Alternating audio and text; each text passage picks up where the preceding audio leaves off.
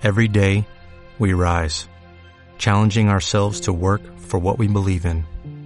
At U.S. Border Patrol, protecting our borders is more than a job, it's a calling. Agents answer the call, working together to keep our country and communities safe. If you're ready for a new mission, join U.S. Border Patrol and go beyond. Learn more at cbp.gov/careers. El buscador. Saludamos a Gisela Turacini de Black Bear. Hola Gisela, ¿qué tal? Muy buenas tardes.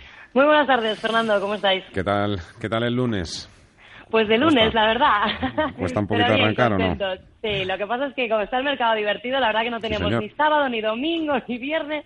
Estamos en ello y buscando oportunidades, la verdad. Está, está, está emocionante. Hoy en el buscador, la multinacional alemana Covestro. Estamos, nos vamos a Alemania, nos vamos a Frankfurt hoy. Os voy a contar un poquito eh, qué es Covestro, por qué la tenemos en cartera, por qué salimos de ella hace unos, unos días, unas semanas y volvimos a entrar, ¿no? Para que los eh, oyentes más o menos se sitúen, ¿no? Es una de esas compañías eh, te diría, Fernando, que nos seduce nada más conocerlas. Y digo conocerlas es cuando abrimos, vemos qué hay. Como sabes, en Blackbird, eh, pues desmenuzamos un poco la compañía y entramos a, verla, ¿no? Hay una de las cosas que más me gusta, ¿no? Que, que en la salida a bolsa, el, el, CEO, que se llama Thomas, Patrick Thomas, ¿no? Explicaba que él quería utilizar las tecnologías eh, y los productos de innovación para ayudar a afrontar los retos del siglo XXI, cosa que aplaudimos nosotros, ¿no? Estaba pensando en incluir el cambio eh, climático, cambiar la escasez de recursos, aumento de población mundial, esas cosas que realmente nos preocupan, ¿no? A, las, bueno, a estas generaciones. Y ellos querían cambiarlo con productos que beneficien eh, pues a la sociedad y reduzcan la contaminación, ¿no? Cosa que te repito, no aplaudimos bastante, ¿no? Por lo tanto, ellos crearon una compañía que, como sabemos, es una de las mayores compañías de polímeros del mundo es para que la gente lo sepa, una extinción eh, necesaria que tuvo Bayer para poder hacer un spin-off, ¿no? De Bayer. Exacto, sí, sí, una extinción, un spin-off, bien dicho. Eh, este, antiguamente la llamábamos, eh, era Bayer Material Science, si mal no recuerdo, ¿no? Y en este punto, ¿no?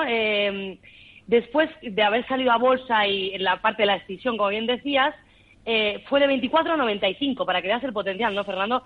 Y pasaron de 272 millones a 1.823 de beneficio neto, o sea, nada mal, ¿no? Y en estos últimos meses la hemos estado observando, eh, como sabemos, el, DAX ha corregido mucho, ¿no? Y las acciones de Covestro han caído un 50%, cosa que, como te comento, no técnicamente, pues a veces el mercado arrastra, ¿no? Y esto nos dio una excelente oportunidad de inversión, no más si tenemos en cuenta el programa de recompra que tienen también eh, también ellos, ¿no? Covestro, también Talgo, también muchas otras de las que estamos dentro, ¿no? Que es un 10%, que esto ha mejorado las métricas todavía más, ¿no? Y ha dejado la cotización en 5,6 veces eh, beneficios, cosa que la verdad es que está muy bien, cotizando en torno a los 52. Técnicamente también vimos una oportunidad, la hemos visto asentada en un suelo bastante sostenible, eh, está en un, en, lo ha hecho a partir de una pauta de cambio de tendencia, ¿no? que nos reflejaba, como te decía antes, un escenario técnico eh, bastante potente tras la presentación de resultados. Entonces, entrando en técnico, te diría que mientras no se pierda la zona de los 45, yo creo que este escenario de cambio de tendencia sigue vigente, por lo que vamos a entrar largos de trading direccional. Direccional, para que los oyentes, como siempre repetimos, es dirección de mercado. Vamos a estar sin hasta que nos echen, ¿no? El stop lo vamos a colocar, como, te he dicho antes, en 45 y vamos a buscar esa dirección, ¿no? Para mí es una de las mejores químicas del mercado europeo. Nosotros estábamos dentro, como te decía al principio, eh, y salimos en 75 por técnico, nos sacó y volvimos a entrar este viernes en torno a los 53, eh, 28, si mal no recuerdo, ¿no? Por los argumentos que te he comentado. Hoy está corrigiendo un pelín, como vemos, para aquellos que la quieran buscar, el ticker es 1 COP, están 52-54, es una buena oportunidad de ese recorte para sumarnos y hacer de esto algo de largo plazo, una historia de estas que nos gustan a nosotros, ¿no? Momento y valor. Sí, señor. Gisela Turacini Black Bear, muchas gracias como siempre.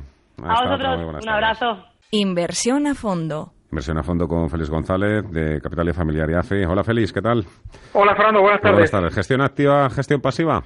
Efectivamente, hoy traemos este tema que es eh, un tema yo creo que importante y que además va ganando en, eh, hmm. bueno, en intensidad y en interés en, los, en los mercados.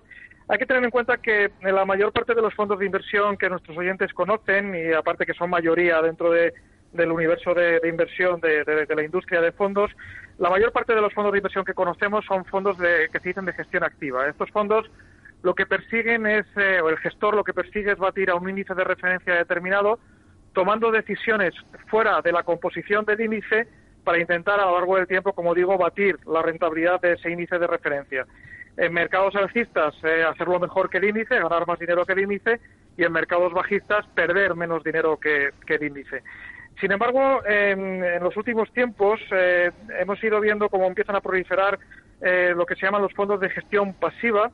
Estos fondos, el gestor prácticamente no hace nada, lo único que se limita es a construir carteras en ese fondo que repliquen con la mayor exactitud posible la composición en, en, cuanto a los nombres y en cuanto al peso de cada uno de ellos de los activos que, que forman parte de ese índice de referencia al que se pretende eh, replicar.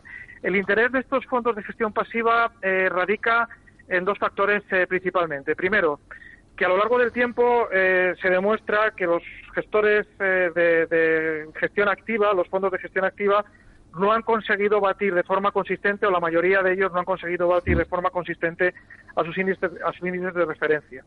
Eh, es decir, que el valor añadido que se supone deberían tener esos fondos en el medio y largo plazo no es tal y, la experiencia y los datos demuestran que la mayor, en la mayor parte de los casos los índices de referencia lo han hecho mejor que esos fondos de gestión eh, activa.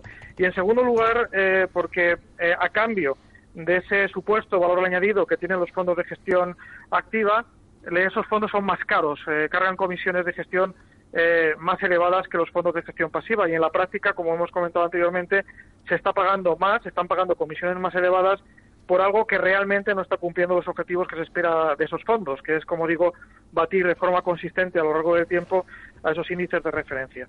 De ahí el interés que suscita eh, en la industria de forma creciente estos fondos de gestión pasiva porque son más baratos, estamos hablando de ahorros de ahorros significativos en, comisiones que pueden superar en algunos casos el punto porcentual anual mm. y eh, además nos garantizamos con un fondo de gestión pasiva que si acertamos en el tipo de mercado en el que decidimos invertir, eh, como mínimo vamos a, obtener la rentabilidad de ese índice de referencia de ese mercado. Es decir, si creemos que hay que estar invertido, por ejemplo, este año en renta variable americana y nuestro objetivo es obtener una rentabilidad similar a la del SP500, pues probablemente a lo largo del tiempo vamos a conseguir obtener esa rentabilidad eh, equivalente del SP500 mejor a través de un fondo de gestión pasiva que a través de un fondo de, gestión eh, activa y además con unas comisiones, como digo, mucho más baratos. Hay que eh, señalar además o añadir además y con esto termino que no estamos hablando solo de fondos de gestión activa o de gestión pasiva de renta variable, sino que podemos encontrar fondos de, gestión pasiva y, activa en, prácticamente todos los mercados y en todos los segmentos de mercado. es decir, en renta fija, materias primas, etcétera. Aunque me quede nada, eh, apenas un minutito. Puestos ya a elegir eh, gestión pasiva, continuamente hablas de fondos, fondos, fondos indexados. ¿ETFs y fondos indexados te quedas con fondos o qué?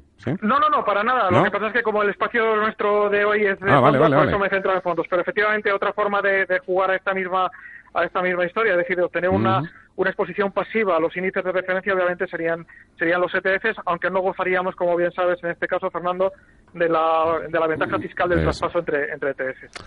Félix González, Capitalia Familiar y AFI. Gracias, como siempre, por la ayuda. Un fuerte abrazo. Gracias a vosotros, Fernando. Un abrazo fuerte. Hasta luego. Every day, we rise, challenging ourselves to work for what we believe in. At U.S. Border Patrol, protecting our borders is more than a job. It's a calling. Agents answer the call, working together to keep our country and communities safe. If you're ready for a new mission, join U.S. Border Patrol and go beyond. Learn more at cbp.gov/careers.